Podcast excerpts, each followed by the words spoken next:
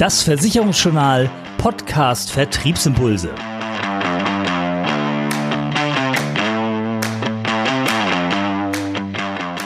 Die Themen dieser Ausgabe. Tage der Wahrheit, die aktuellen Kostenquoten zur LV und PKV im Überblick.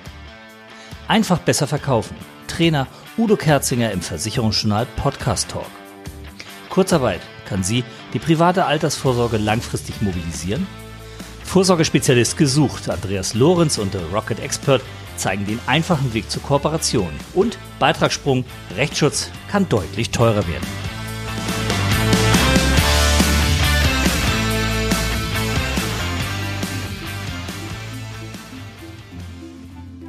Unser erstes Thema heute, die Kostenquoten in der privaten Krankenversicherung und in der Lebensversicherung. Es waren Tage der Kostenwahrheit in den beiden Sparten. Verschiedene Quellen haben sich des Themas angenommen, Beispiel Verwaltungskosten der PKV. Die Quote lag in 2019 bei 2,23 Prozent. Das geht aus dem MAP-Report 916 hervor. Niedrig waren die Quoten der Hokoburg, der DBK sowie die der R&V. Am anderen Ende der Skala liegen die FAMK als Spezialversicherer sowie die Envivas, die Nürnberger und die Ergo.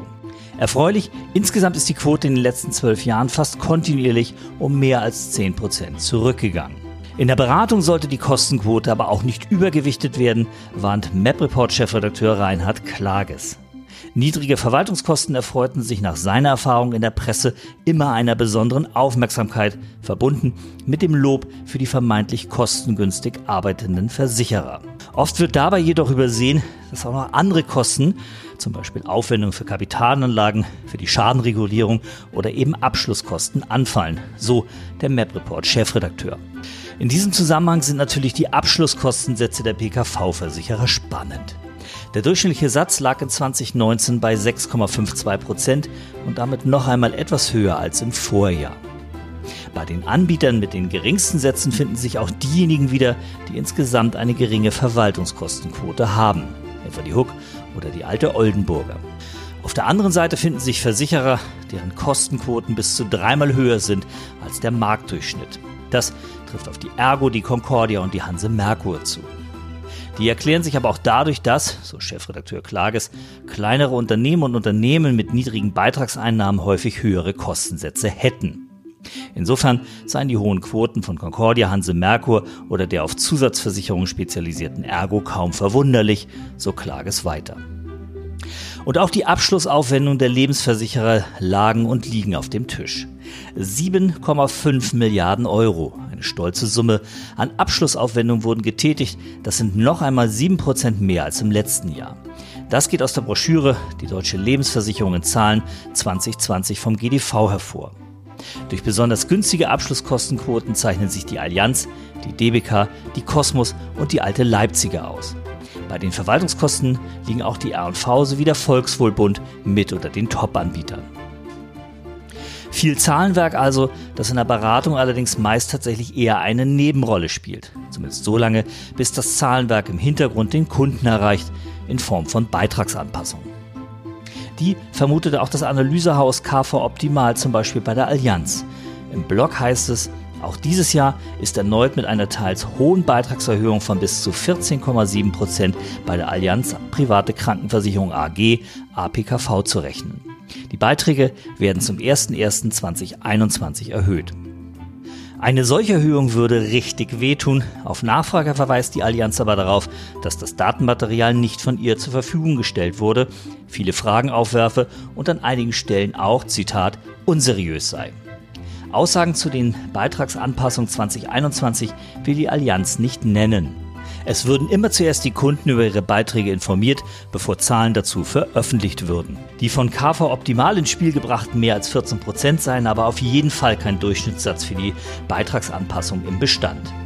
Diese wird bei der Allianz signifikant geringer sein, so eine Unternehmenssprecherin. Die BAP-Saison ist also scheinbar bereits jetzt im September eröffnet. Das Versicherungsjournal wird in den kommenden Wochen über die anstehenden Beitragsanpassungen natürlich berichten.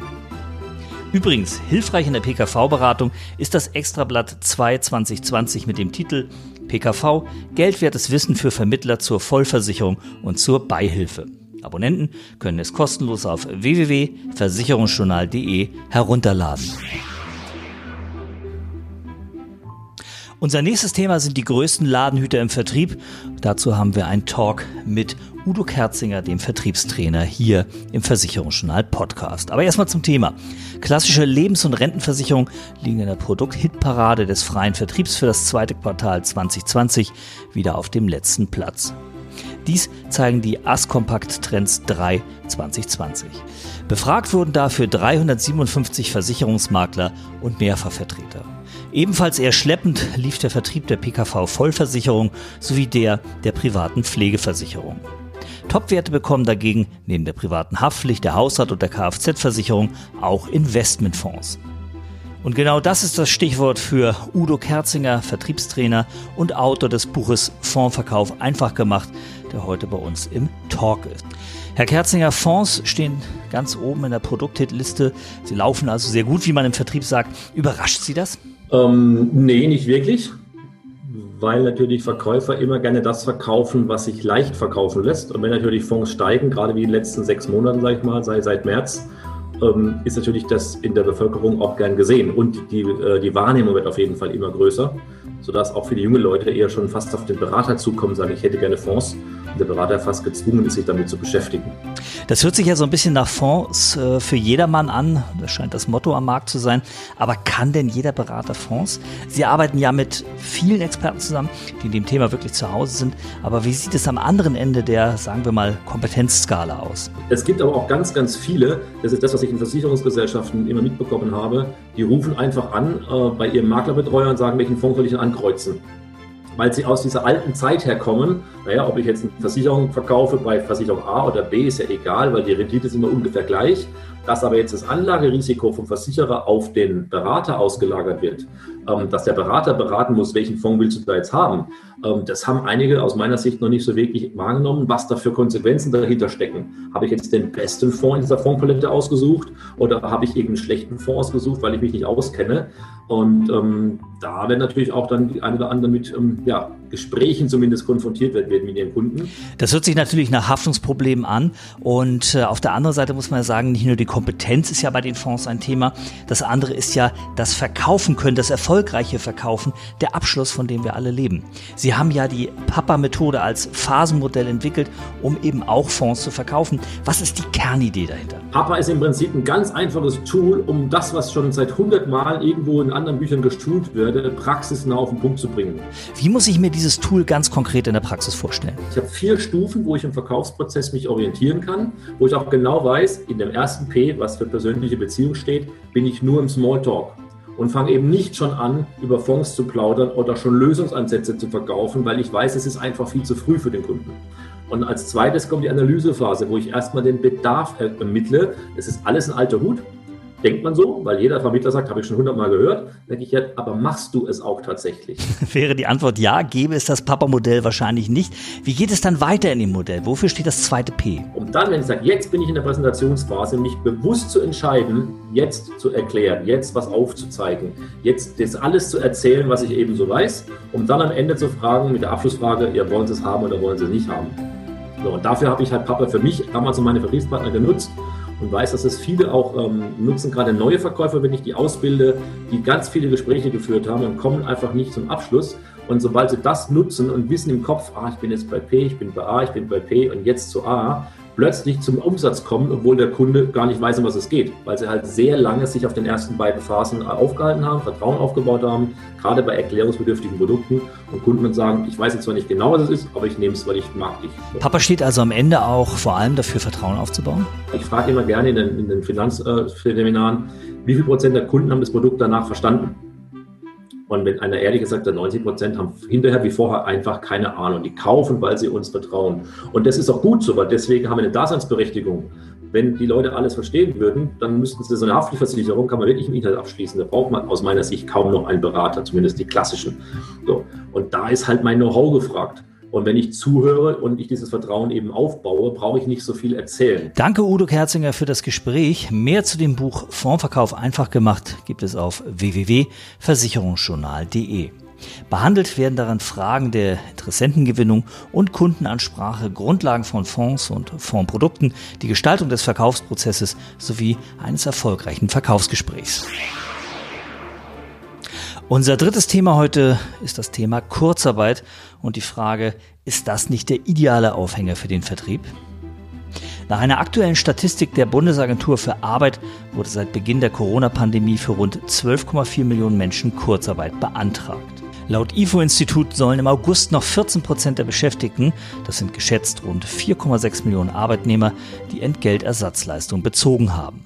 Klar ist, natürlich steht erst einmal weniger Geld zur Verfügung, wenn Kurzarbeit beantragt ist.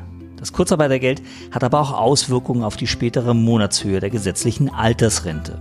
Dies zeigt folgendes Beispiel eines Arbeitnehmers in Westdeutschland mit einem Bruttoeinkommen von 3000 Euro monatlich, der aktuell in Kurzarbeit ist, nur noch halb so lange arbeitet und damit 1500 Euro mit seiner Arbeit verdient. Die Rente sinkt dadurch deutlich. Ohne Kurzarbeit würde er für dieses Jahr 0,8878 Entgeltpunkte erhalten. Das sind 30,35 Euro monatlich an Rente. Durch die Kurzarbeit sinken die gut geschriebenen Entgeltpunkte auf 0,7990. Das entspricht einer Monatsrente von 27 Euro. Das sind ungefähr 10% weniger an Rentenleistung. Das Beispiel zeigt, wie gravierend sich längere Kurzarbeiten bis hin zu einer möglichen Arbeitslosigkeit auf die Rente auswirken können. Und es zeigt auch, dass Handlungsbedarf besteht. Natürlich werden Kunden zögern, in finanziell angespannten Situationen in die Altersvorsorge zu investieren. Aber wenn der Kunde wieder zurückgeht in die Vollbeschäftigung, dann lohnt es sich, diesen Faden wieder aufzunehmen. Mehr Informationen zu diesem Thema wie immer auf www.versicherungsjournal.de. Auch ein Thema heute im Versicherungsjournal Podcast. Ohne Experten geht es nicht. Das Beispiel Udo Kerzinger hat ja gezeigt, dass Vermittler vor allem dann gut sind, wenn sie sich auf ein Thema absolut fokussiert und spezialisiert haben nachvollziehbar in der komplexen Beratungswelt mit all ihren spezialisierten Produkten, Services und Dienstleistungen. Natürlich kann man sich als Vermittler in jedes Thema einarbeiten, aber zwei Fragen bleiben immer. Bin ich dann wirklich zu 100% im Thema sicher, haftungssicher besser gesagt? Und zweitens, lohnt es sich für mich als einzelner Vermittler bei einem oder vielleicht einer Handvoll Kunden wirklich Expertenwissen aufzubauen? Andreas Lorenz, Gründer von Rocket Expert, wird das wohl eher verneinen. Er betreibt eine Expertenbörse im Internet und äh, die Frage ist natürlich, wie muss ich mir das vorstellen? Wie funktioniert so eine Expertenbörse? Also wir haben auf der einen Seite ähm, den anfragenden Vermittler und wenn ich dann Experte, einen Experten suche, gehe ich auf Rocket Expert ähm, und nutze die Suchfunktion. Die kürzeste ist tatsächlich Experte für. Und wenn dort steht Bürgschaft und Kaution, dann klicke ich äh, das Feld an und gelange dann auf das Profil von Jörn Grote bzw. Nils Müller, die arbeiten ja zusammen. Und dann habe ich zwei der Top-Experten zum Thema Bürgschaft und Kaution in Deutschland, rufe dort an, habe den Vorteil, dass ich ja schon weiß, dass die Bock haben auf Kooperation. Und dann kann ich dort anrufen und kann sagen, ich habe hier jemanden, ein Kunde möchte ein Schreibwarengeschäft eröffnen mit Toto Lotto Shop. Ähm, im Hauptbahnhof in Hannover. Der benötigt jetzt eine Toto-Lotto-Bürgschaft und eine Bürgschaft äh, für die gewerbliche Mietkaution nach den Statuten der Deutschen Bahn. Da sitze ich als Vermittler geschlagene zwei Tage dran, wenn ich das noch nicht gemacht habe, baue da vielleicht viele Fehler ein, habe da vielleicht auch noch ähm, nicht unbedingt äh, den günstigsten Preis. Das mache ich dann zwei Tage lang. Das erledigt Nils in weiß ich nicht. Vielleicht braucht er eine Viertelstunde, aber da trinkt er wahrscheinlich noch einen Kaffee. Das ist bei den Tagesgeschäft. So, in dem Moment ist jetzt ja der Vermittler mit dem Ring. Für mich als anfragenden Vermittler ergibt sich eine enorme Zeitersparnis. Das Ganze wird haftungsreduziert, weil ich jetzt jemanden habe, der es besser kann als ich. Und zum Schluss der Kunde. Der Kunde bekommt natürlich das Produkt, was seinem, sagen wir mal, Bedarf am besten decken kann, zu einem ja, Top-Preis, muss man auch sagen. Das äh, spielt ja auch immer noch so eine Rolle. Und dann schaffe ich eine tatsächliche Win-Win-Win-Situation. Ihr seid ja mittlerweile recht breit aufgestellt, habt viele Experten. Aber wo fehlen euch denn noch Leute, die eben auch ganz gerne als Gewinner bei euch mitmachen würden? Wir haben aktuell äh, die Herausforderung, da sollen wir Sportflugzeuge versichern von so einem Privatflughafen, Sportflugzeugclub. Ähm, da sind wir kurz halt am überlegen, wen nehmen wir jetzt, wen sprechen wir da an? Ähm, der muss ja Bock haben auch, auch auf das Thema Kooperation. Äh, dafür auch geeignet sein. Wenn jetzt jemand sagt, das wäre zum Beispiel mein Thema, wie sieht denn das Geschäftsmodell von Rocket Expert aus? Ja, das Geschäftsmodell ist so, dass die Experten für die Listung bezahlen. Wir beteiligen uns nicht an den Cottage-Vereinbarungen oder ähnliches. Wir haben da Empfehlungen. Wir haben auch ein, ein, paar Dokumente, die solche Sachen eben regeln können, ähm, die wir im Angebot haben. Apropos Regeln, wie regeln Vermittler und Experte denn ihr miteinander? Wie gleichen die sich finanziell aus? In der Regel läuft es über eine Cottage-Teilung.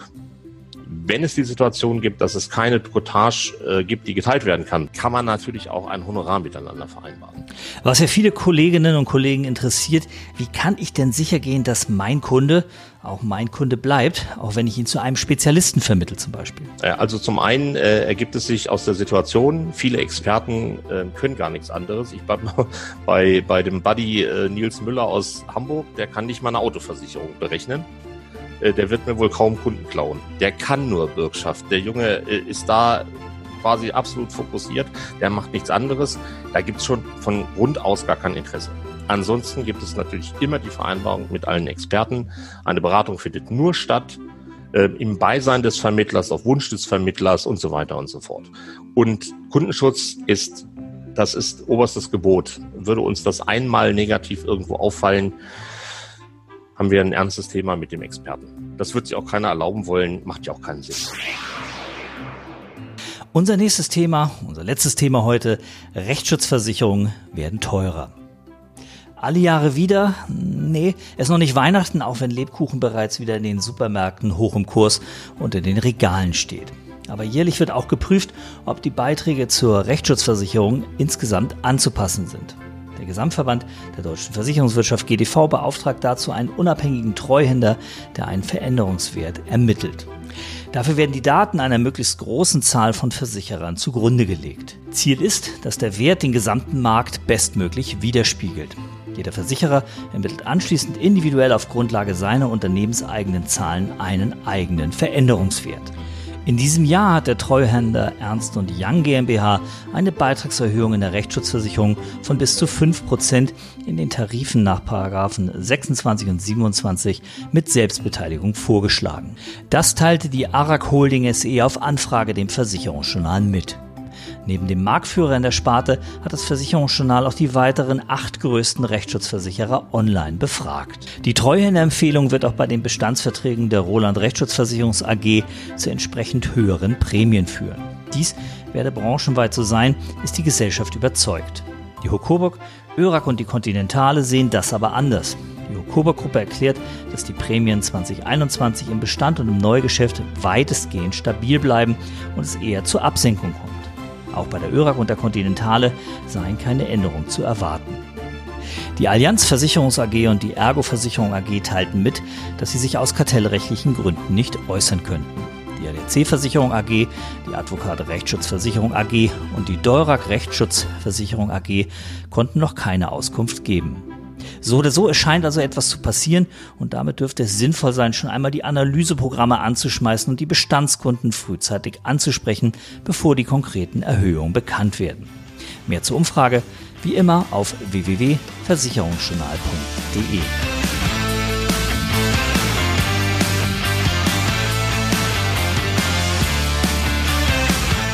Das war die aktuelle Folge vom Versicherungsjournal Podcast Vertriebsimpulse zusammengestellt von Oliver Mest.